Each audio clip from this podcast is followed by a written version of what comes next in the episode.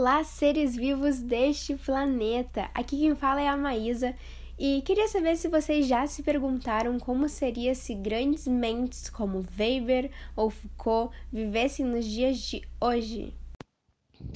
Fernanda aqui, gente! Hoje, vindo diretamente dos mortos, eles, Weber e Foucault. Sejam muito bem-vindos!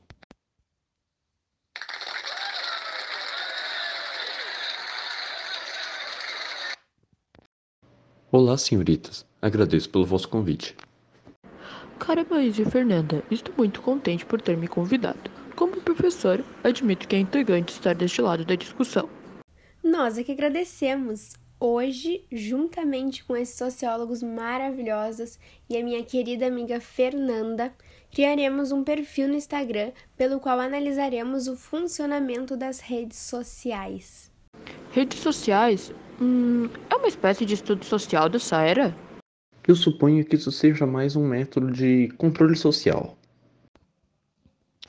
Eu vou simplificar o máximo possível, mas é basicamente um espaço não físico onde as pessoas mostram suas vidas através de imagens e escritas para as outras.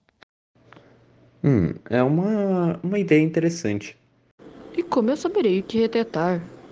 Já já iniciaremos esse debate, mas para concluir a conta, eu preciso que vocês sorriam. X. Perfeito. Como isso auxilia em nossa análise? As pessoas precisam conhecer vocês. Não seria mais fácil se lessem meus escritos? Qual a relação da aparência com a minha pessoa? Bom, a nossa geração ainda preza muito pela aparência física. O Estado contela essas gravuras? A igreja tem influência sobre o que é retratado? No nosso país, pelo menos não. A internet é como se fosse uma terra de ninguém.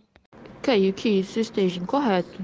Tudo é controlado de alguma forma nós temos alguns algoritmos que gerenciam as nossas preferências pelo que buscamos e alguns aparelhos conseguem ouvir o que falamos, e assim eles facilitam a nossa pesquisa.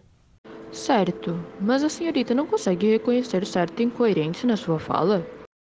Acrescentando ao debate, eu não compreendi a fala da senhora. No nosso país, não. Em outros estados, isso seria possível? De certa forma, somos controlados, mas acredito que seja para um bem maior. Um bem maior? Eu acredito que a senhorita não consiga compreender o que realmente acontece. Por favor, nos explique. Antigamente, esse controle era mais extremo. Os indivíduos eram açoitados nas praças. No nosso tempo, haviam pessoas que acreditavam que essa era a maneira de resolver tudo. Mas o que elas presenciam hoje não é distinto da nossa época. Como assim? O poder exercido é focado na alma. Todavia, mantém-se uma relação de poder sobre a comunidade. Bom, o controle pelas redes sociais é mais sutil, mas ainda assim determina ondas, desde apenas falar sobre lugares novos para te visitar e até ditar o que você deve vestir para ser bonito. Eu admiro o seu raciocínio, mas eu realmente queria compreender como é que isso poderia funcionar em outros estados. Bom, com a variação tanto cultural quanto governamental, cada estado tem suas redes sociais mais preferidas, enquanto em alguns países a internet pode ser vedada em relação ao seu conteúdo.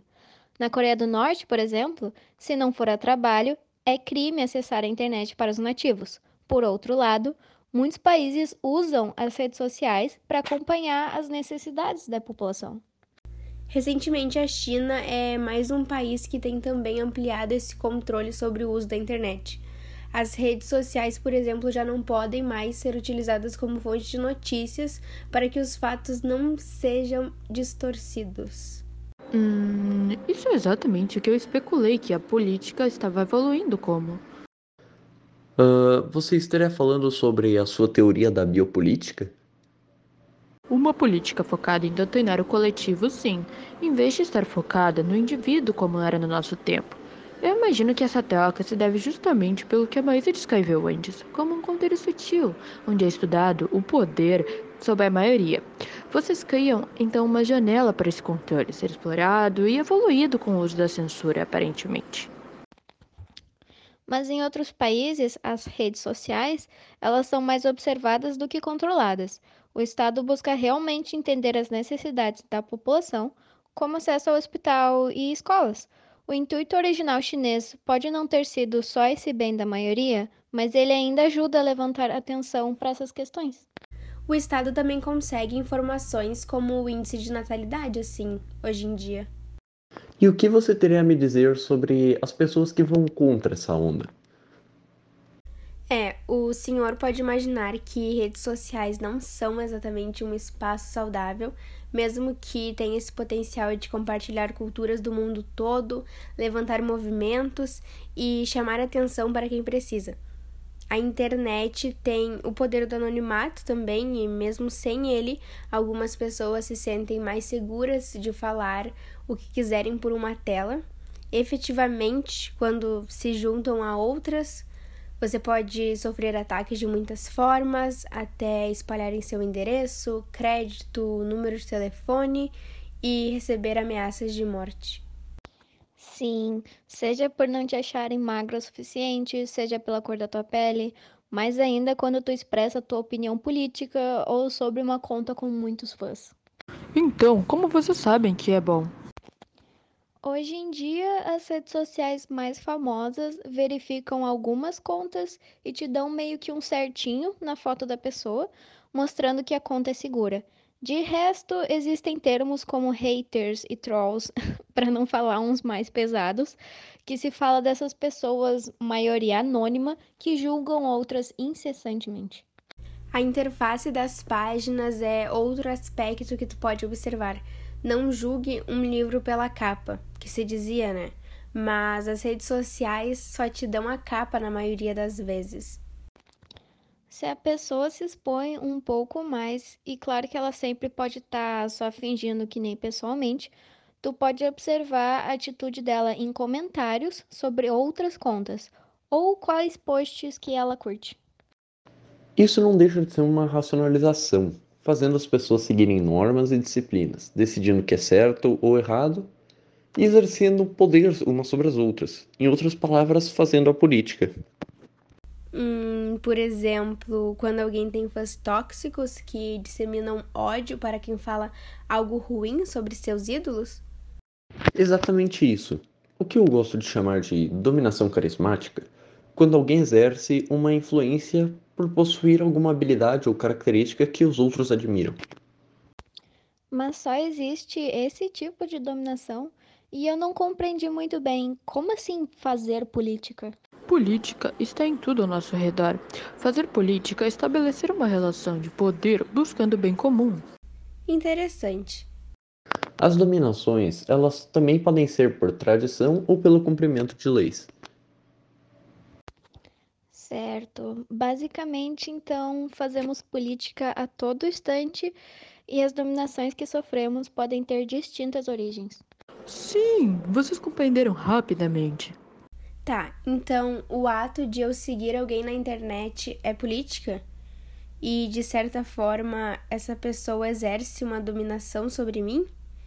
E o fato de eu normalizar essas ações também é um tipo de dominação? Isso, escolher seguir alguém demonstra que você compactua com seus ideais, sendo eles bons ou não. Exato. Uh, além disso, essa pessoa exerce uma dominação carismática sobre você. E por algum aspecto que você concorda com ela. Assim como não reconhecer esse sistema de controle também é um tipo de dominação. Vocês abordaram bastante sobre disciplina e ordem, Poderiam atribuir mais alguma coisa sobre esse tópico? Sim, além das disciplinas normas, temos também formas de exame que são aplicadas sobre os indivíduos. Acredito que o Enem se caracteriza como essa categoria, já que é um teste dos conhecimentos aprendidos na escola para conseguir bolsas financeiras para as faculdades. Com certeza, esse uh, Enem se enquadra nisso. Agora, para finalizar, como vocês acreditam que esse meio irá afetar as próximas gerações? Acredito que cada vez mais a ideia do panóptico será aplicada sobre a sociedade, sem a mesma ter noção disso, através de situações como as redes sociais.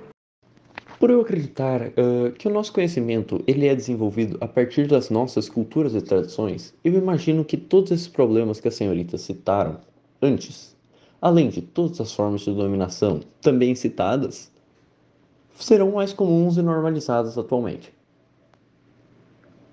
O que eu acredito é que essa conversa foi a melhor decisão que poderíamos tomar.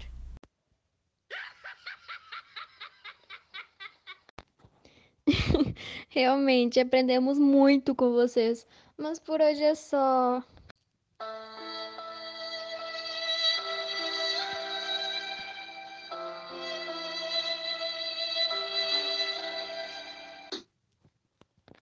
Agradecemos muito por aceitarem o nosso convite e até semana que vem. Tchau!